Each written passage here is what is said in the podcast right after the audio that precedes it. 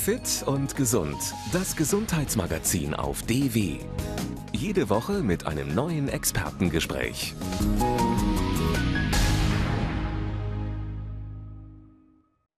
Herr Professor Albrecht, schönen Dank, dass ich heute bei Ihnen sein darf. Sehr gerne.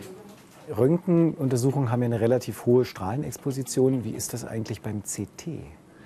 Das CT ist eine verhältnismäßig strahlenintensive Methode, wobei wir in den letzten Jahren die Strahlenexposition hier durch eine Reihe von technischen Fortschritten deutlich senken konnten. Heutzutage sind wir mit CT-Untersuchungen etwa zwei Drittel bis drei Viertel niedriger, als wir das noch vor zehn Jahren waren. Jetzt gibt es ja auch bildgebende Verfahren, die ganz ohne radioaktive Strahlen auskommen, beispielsweise das MRT, die Kernspintomographie.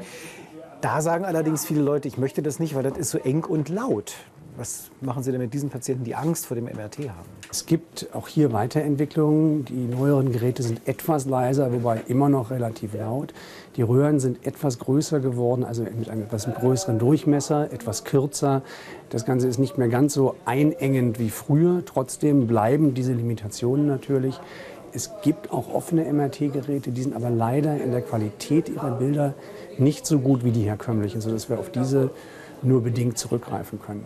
Gibt es denn andere Risiken bei einer MRT-Aufnahme oder ist das wirklich gänzlich ungefährlich? Ähm, eigentlich nicht. Es gibt natürlich ein paar Dinge, die man beachten muss. Herzschrittmacher dürfen nicht, in, der Regel nicht ins MRT, andere elektrische Implantate. Ähm, aber abgesehen von diesen Implantatdingen, äh, Restriktionen, äh, gibt es eigentlich für die Patienten keine Gefahr. Die Entwicklung der Radiologie ist ja sehr eng geknüpft an die Entwicklung von moderner IT-Technik, also von Computern. Wie, wie, hängt das eigentlich zusammen? Nun, eigentlich alle die Verfahren, die wir heutzutage einsetzen, sind digital. Das heißt, alles funktioniert über Computer.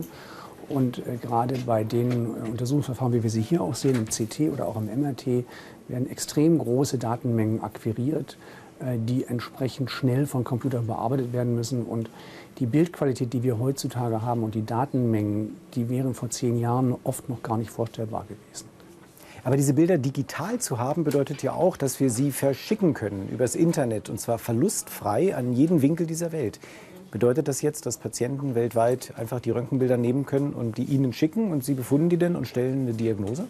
Ja, ganz so ist es nicht. Prinzipiell ist es richtig, man kann die Bilder ähm, verschicken, digital unproblematisch, wobei äh, viele Datensätze, wie zum Beispiel die hier vom CT, ähm, sehr groß sind, sodass die dann auch nicht ohne weiteres durchs Internet durchpassen. Da braucht man dann DVDs oder sowas. Aber klar, man kann die verschicken für Zweitmeinung. Es ist aber auch wichtig, dass man vor Ort auch weitere Informationen hat als Arzt, dass man also weiß, ähm, was hat der Patient für Beschwerden, was gibt es vielleicht für andere Untersuchungsergebnisse, sodass man all die Dinge zusammenfasst und der Radiologe befundet dann die Röntgenbilder in Zusammenschau mit allem anderen.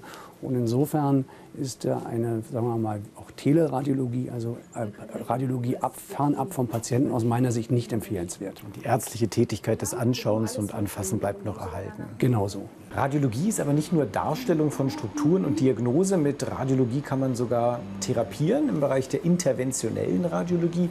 Was ist denn das eigentlich? Die interventionelle Radiologie hat sich aus der Angiografie entwickelt, wo man mit äh, Kathetern über die Leiste in die Gefäße geht, dann über diesen kleinen Katheter dünne Schläuche ähm, Kontrastmittel spritzt, um Bilder von Gefäßen zu machen.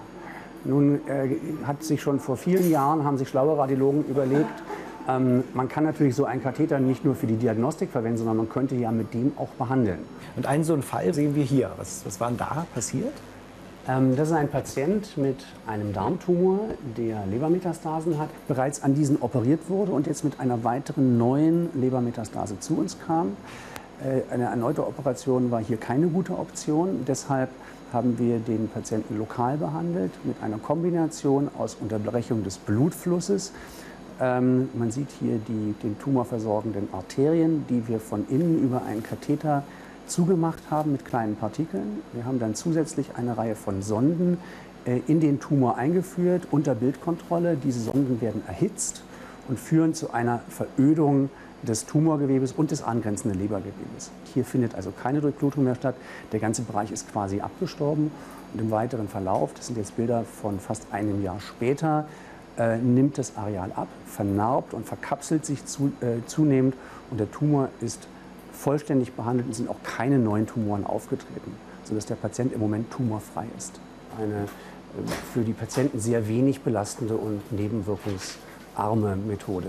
Wo geht es denn hin mit der Radiologie? Was erwartet uns denn in der Zukunft?